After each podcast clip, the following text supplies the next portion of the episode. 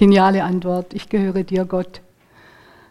Und wir haben zwei wirklich sehr gesegnete Gottesdienste hinter uns, wo wir uns Gedanken gemacht haben über Beziehung,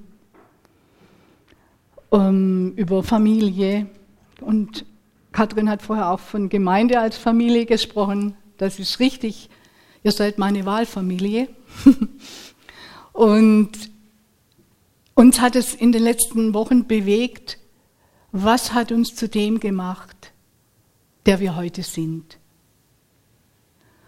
Und darüber steht natürlich ganz klar das große Thema Wiederherstellung, Heilwerden, in alles hineingehen, was Jesus mit Evangelium gemeint hat. Und da wollen wir jetzt noch weitermachen, heute und auch nächstes Mal. Ja, und wir haben festgestellt, wir sind für Beziehung geschaffen. Wir werden krank ohne Beziehung. Einsamkeit tötet. Wir werden manchmal aber auch krank in Beziehung. Und wir haben festgestellt, Beziehung ist das, was wir am meisten ersehnen und auch das, was uns am meisten erschöpft. So, was machen wir jetzt damit? Eins ist klar, egal in welche Beziehung du hineingehst, du nimmst dich immer mit.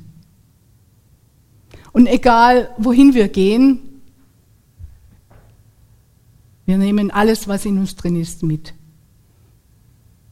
Aber es gibt auch eine gute Nachricht, egal wo ich hingehe, Gott ist schon da. Und da wollen wir jetzt wirklich nochmal das so für uns auf den Punkt bringen. Und ich habe einfach einen Wunsch, dass es für jeden von uns an einer Stelle praktisch wird. Dass an einer Stelle die Hoffnung und die Kraft des Heiligen Geistes hineinkommt und was Neues beginnt. Egal was noch drumherum ist. Eine Stelle mit Power, eine Stelle mit Hoffnung, eine Stelle geheilt. Eine Stelle Neuanfang. Und das ist möglich. So. Und das ist das Ziel dieser Predigt heute, dieses Gottesdienstes, dieser Anfang. Und jetzt gibt es eine Frage. Wer hat dir eigentlich gesagt, wer du bist?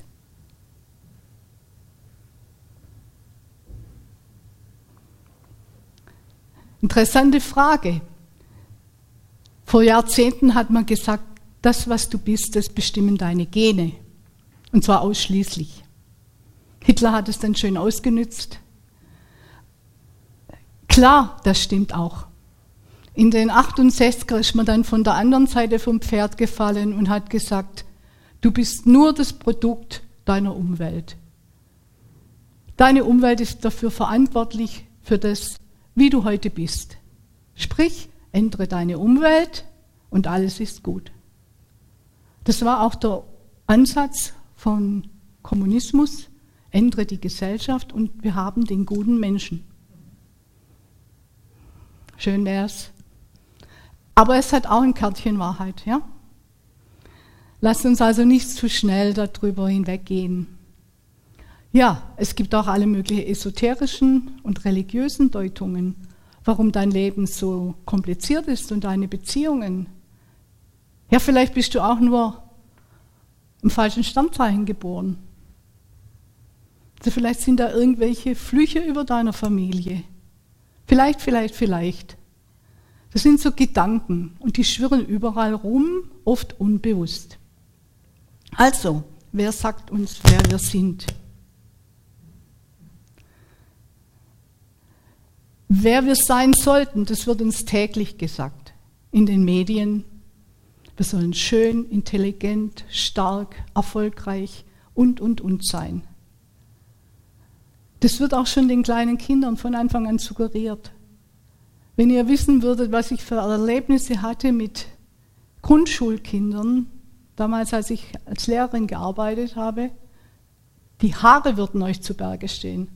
Was da über den Kindern ausgesprochen und in sie hineingelegt wurde an Erwartungen.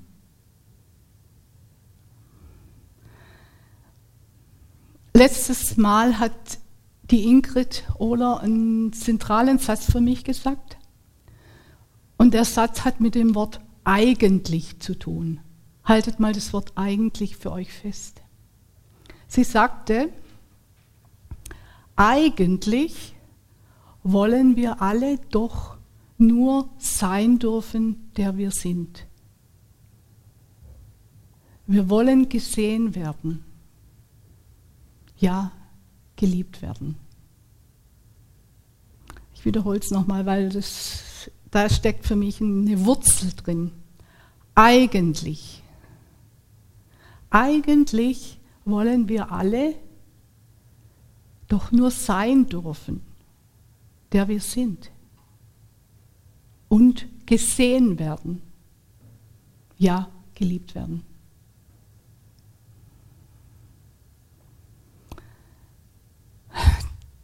Ich habe mich mal mit dem Horvath, dem Schriftsteller, beschäftigt. Und er hat einen unglaublichen Roman geschrieben von, einer, von einem Menschen, der sagte folgendes. Weißt du, eigentlich, eigentlich bin ich ganz anders. Ich komme nur so selten dazu. Und damit hat er nicht die Zeit gemeint sondern er wollte sagen, so wenig darf ich der sein, der ich eigentlich bin.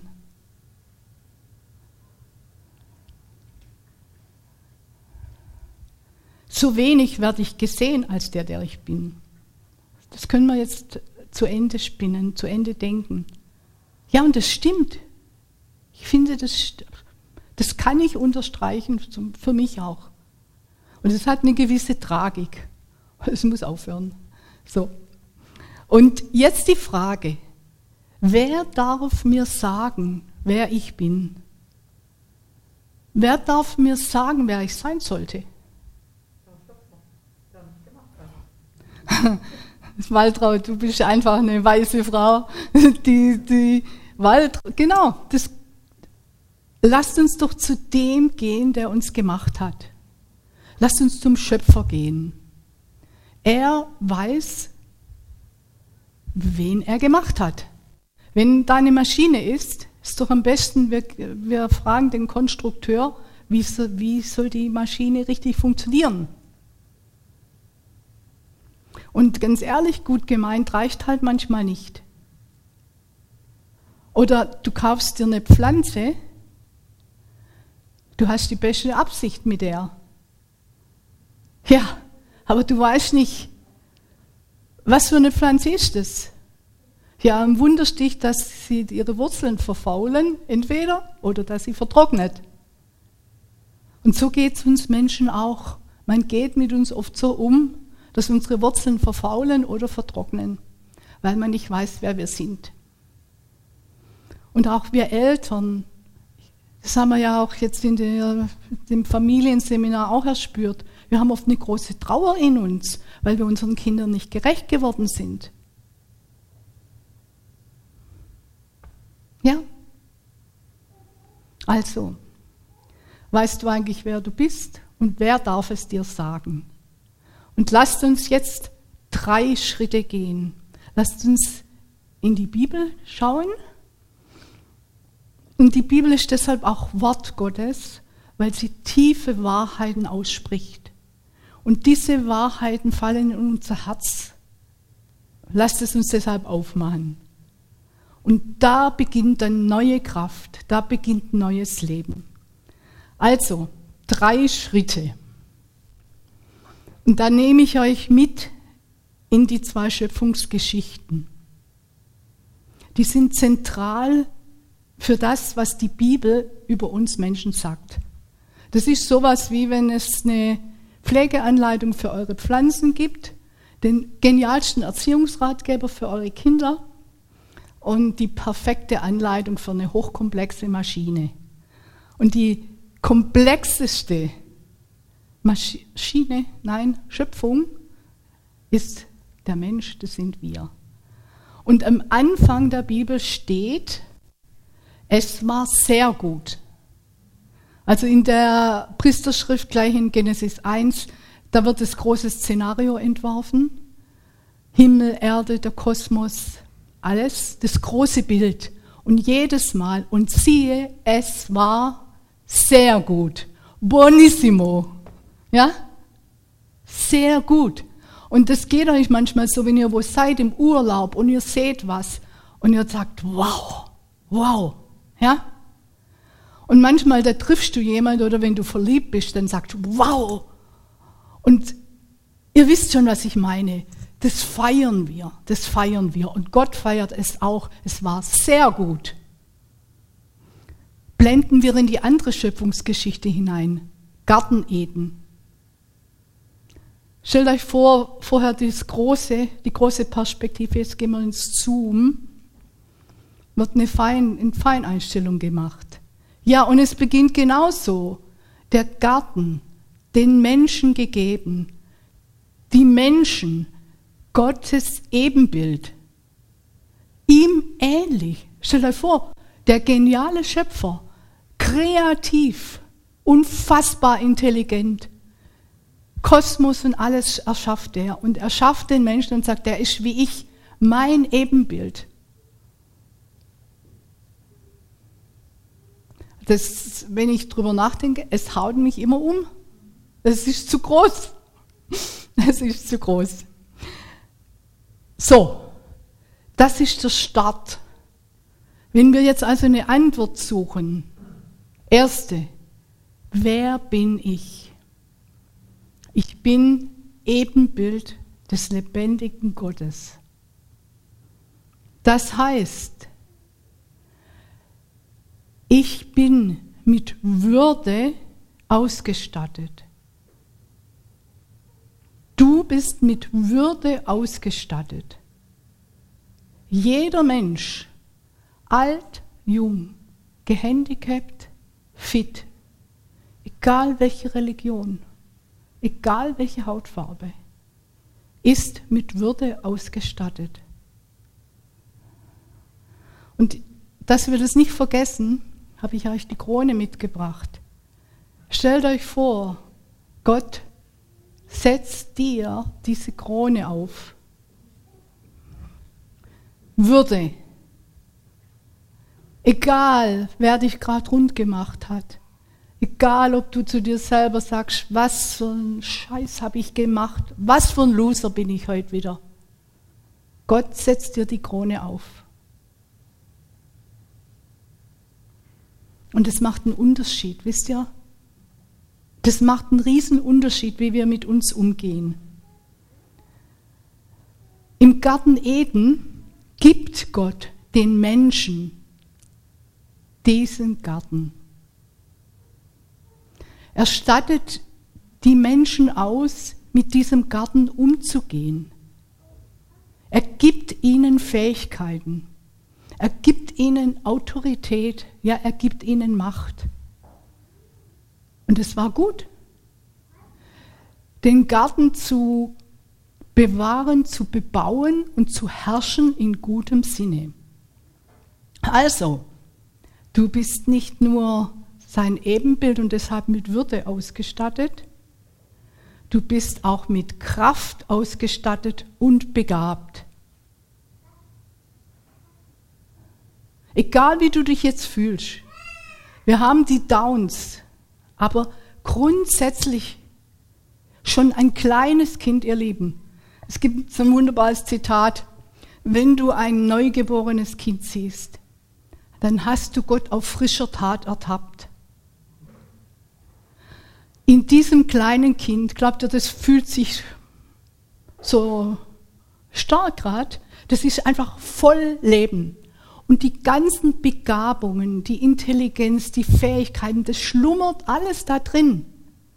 Eine pure Lebenskraft und auch Lebensfreude. Und das ist auch bei uns der Fall. Es ist da, wir leben. Und Gott hat uns seinen Geist gegeben. Und es ist ein Geist der Kraft. Und damit wir das nicht vergessen, habe ich das mitgebracht. Habe ich von Tabea ausgeliehen, ich gebe es zu. Ja, vielleicht erschreckt dir jetzt, boah, Boxhandschuhe, es ist schon ein bisschen aggressiv. Das meine ich nicht. So wie im Garten Eden ist von Herrschen die Rede. Und Macht gibt immer auch Machtmissbrauch. Das meint Gott nicht. Aber, wisst ihr was? Dass er uns Kraft geben will und dass er uns ausgestattet hat, jeden von uns, und zwar anders, das ist eine Tatsache. Das ist eine Grundlage unseres Glaubens. So, und wenn ihr morgens jetzt aufsteht und unter die Dusche geht, dann zieh deine Krone auf. Dann zieh deinen Handschuh an. Und dann überleg dir, was ist heute mein Garten Eden? Und dann kriegst du vielleicht Respekt vor dem Tag. Und dann kriegst du vielleicht ein flaues Gefühl im Magen. Und dann wisse, dass Gott sagt, meine Kraft ist in den Schwachen mächtig. Ihr Lieben, das erfahre ich Tag für Tag. Meine Kraft ist in den Schwachen mächtig. Aber wir müssen auf Sendung gehen. Wir müssen connected sein. Und das wir wieder beim Beziehungsthema. Eine lebendige Beziehung zu meinem Schöpfer haben. Und das ist wunderbar. Ja, das ist ein Teil unserer Identität. Wenn du also gefragt wirst, wer bist du, dann kannst du schon antworten, ja, ich bin Ingenieur und ich bin das und ich bin das und ich habe ein dickes Konto und ein schönes Auto, mein Haus, mein was weiß ich. Oder du kannst antworten, boah, ich bin ein Loser und kannst dich über dein ganzes Leben beschweren. Das ist nicht der Punkt, wo wir uns identifizieren, vom Glauben her. Und das ist die gute Botschaft, die wir in diese Welt hineinbringen dürfen. Die Würde wiederherstellen und Menschen an die Quelle bringen, wo sie Kraft erfahren. So, Teil 1 des Schrittes auf, einer Antwort. Jetzt sagst du vielleicht, naja, Petra, so einfach ist das alles nicht. Mit der Würde und mit der Kraft. Und ich habe mich dann auch erinnert, hat mich mal jemand provoziert, mit dem habe ich über den Glauben diskutiert. Und dann sagte der, du denkst wohl, du bist eine Heilige. Habe ich gesagt, ja. Und das war dann aber der Aufhänger, ja, zu sagen, was heißt es? im Sinne der Bibel, ich bin eine Heilige, ein Heiliger heißt, heilig, ich gehöre Gott. Und jetzt wird es spannend, jetzt wird es paradox. Wir sind eben auch Sünder. Und jetzt fokussieren wir nochmal den Garten Eden und jetzt sprechen wir nochmal von dem Zerbruch. Und dann sind wir nochmal bei den letzten zwei Gottesdiensten, bei unserem Schmerz, über schwierige Zeiten in unserem Leben, über schwierige Verhältnisse in den Familien, über unsere eigene Begrenztheit, über unsere Unfähigkeit, Beziehungen gut zu leben. Gerade noch hier, ja, und die Stärke, und jetzt sind wir schon in den Niederungen. Was ist passiert im Garten Eden, als was ist zerbrochen? Die Beziehung zu Gott wurde gestört. Zwischen den beiden war plötzlich der eine beschuldigt den anderen. Man schiebt alles auf den. Selber merkt man plötzlich, dass man nackt dasteht. Man will sich schützen. Man will sich nicht zeigen als der, der man ist. Kennt ihr das? Wir können es uns nicht leisten, voreinander nackt dazustehen, also nicht körperlich, ihr wisst, was ich meine. Weil wie geht man mit uns um? Das will man nicht erleben. Und genau das ist die Geschichte in Eden, dass plötzlich alles anders ist. Ist die Würde nicht mehr da?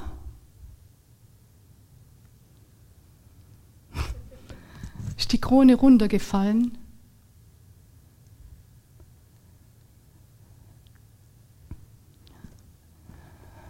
Ist die Kraft noch da? Tatsache ist, als die beiden aus Eden hinausgehen, und ihr Lieben, wir sind alle jenseits von Eden, passiert Folgendes. Es heißt, Gott machte den beiden aus Fellen Kleidung.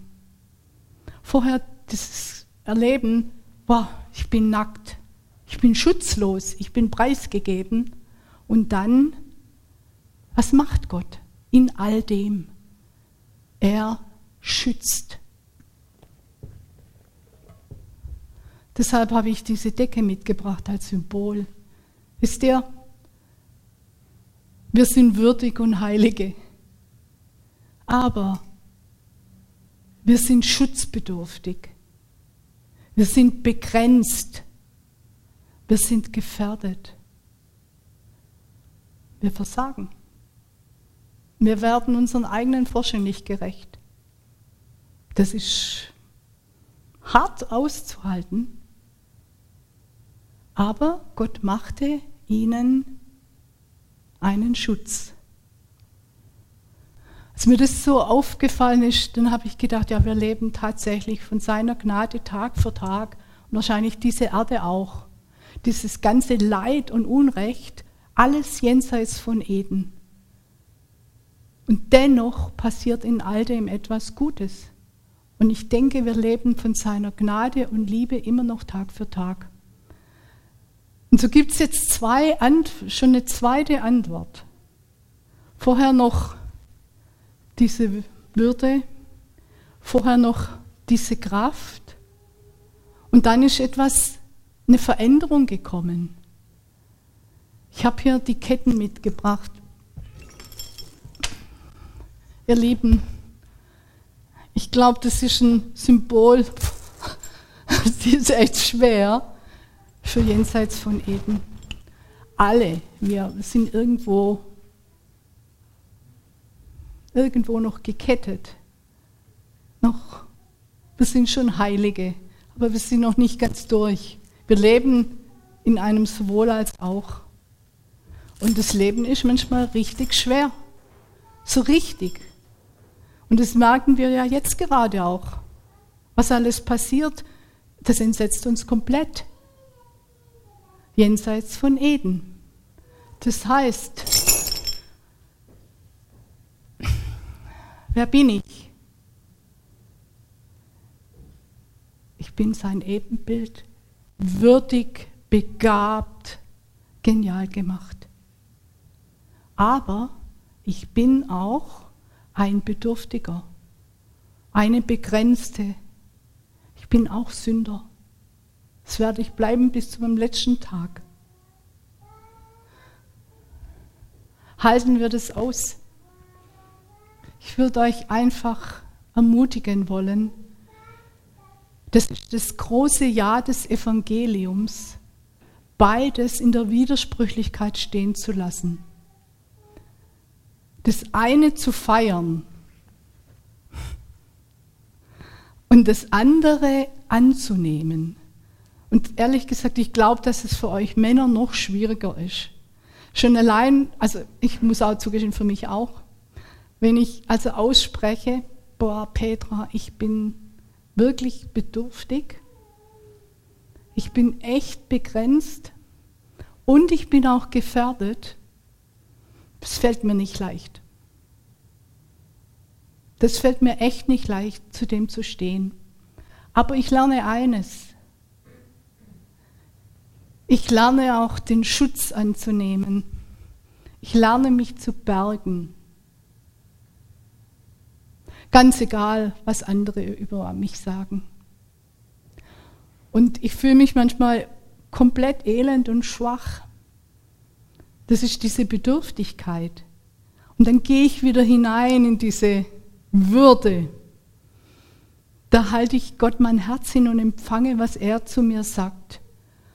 Und in Genesis kommt es schon raus, dass der Mensch, da stehen im Hebräischen, sind wunderbare Wörter, Leb und Basar und das braucht er aber jetzt alles nicht wissen.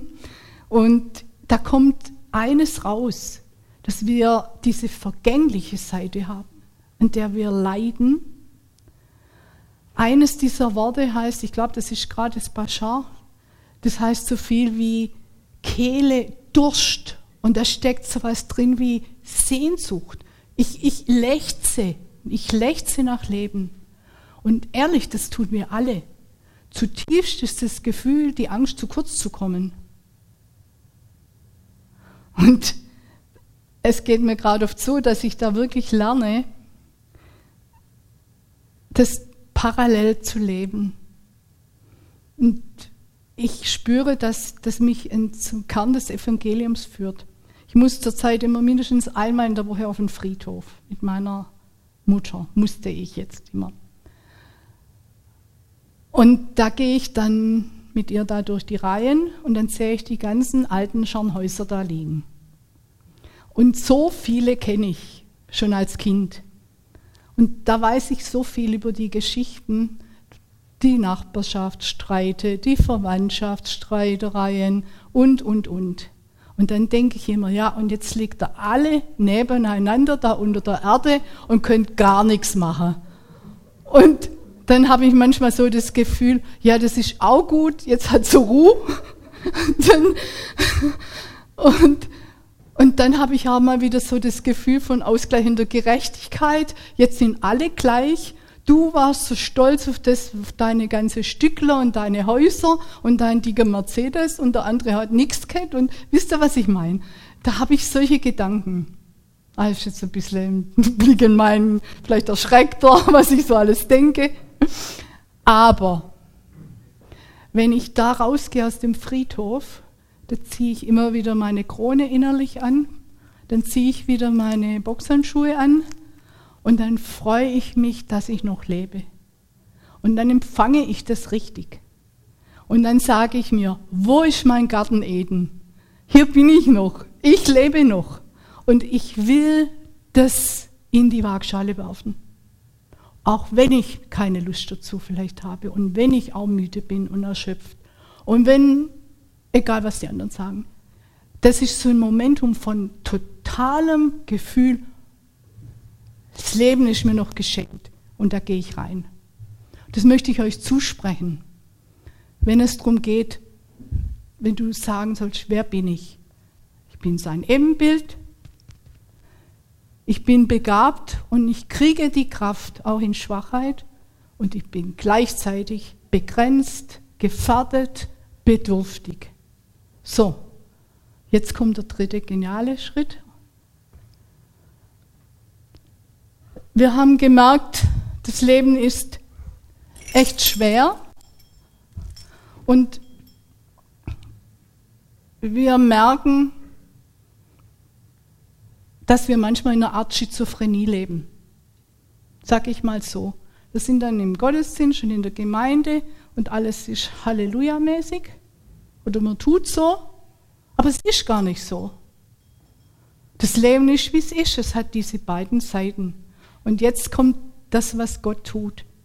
Gott hat eine geniale Befreiungsgeschichte gestartet. Das zieht sich durch die Bibel. Deshalb spricht man von Heilsgeschichte. Beispiel 400 Jahre Gefangenschaft vom Volk Israel, Altes Testament. Die Befreiung Gottes, die Herausführung aus der Sklaverei, das Zerreißen der Ketten. Und danach war es auch noch nicht gut. 40 Jahre Wüste. 40 Jahre haben sie gebraucht, bis sie ihre Sklavenmentalität abgelegt haben. Und so kommt mir es manchmal auch vor mit meinem Leben oder mit dem, was Gemeinde oft ist. Wie viele Predigten, wie viel, wie viel von dem und jenem. Und wo ist dieser Durchbruch? Wo ist diese Befreiung? Wo ist diese Fähigkeit, Beziehung heil zu leben? Deshalb glaube ich, wir sind auch auf dieser Wüstenwanderung und wir sind wie in so einem Trainingslager in einer Familie, wo wir uns das zusprechen, wer wir sind. Wir sind sowohl als auch. Aber Jesus, Von Kreuz geht es aus, es ist vollbracht. Und die Frage ist doch, wer hat das letzte Wort über deinem Leben? Wer hat das letzte Wort?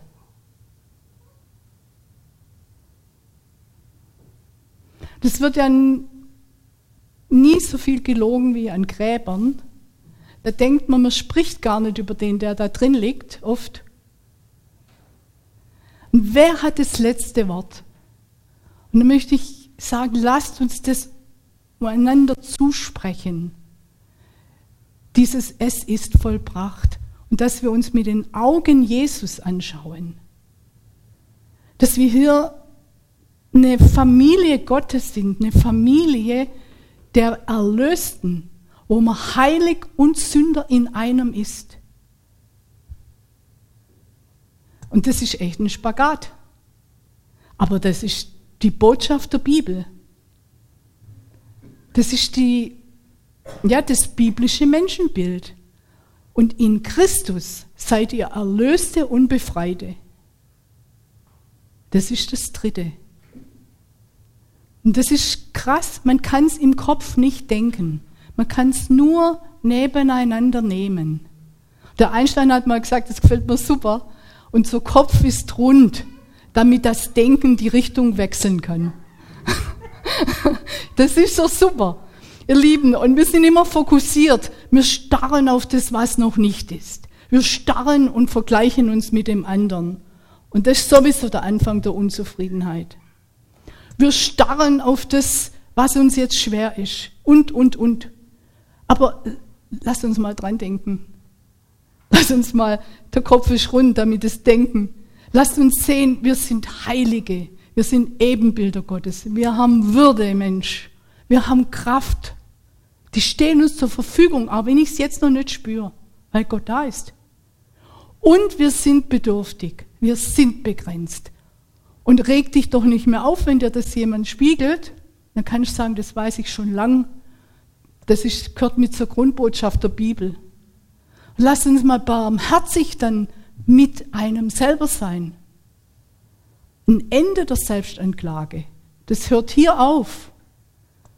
Und lasst uns mal aufhören, uns so viel übereinander zu reden und uns so aufzuregen, was der wieder gemacht hat. Ja, der ist halt auch begrenzt, so wie ich auch. Und merkt ihr, was das für eine Revolution ist, was das in Gang setzt, wenn wir begreifen, was die Botschaft der Bibel über uns Menschen ist.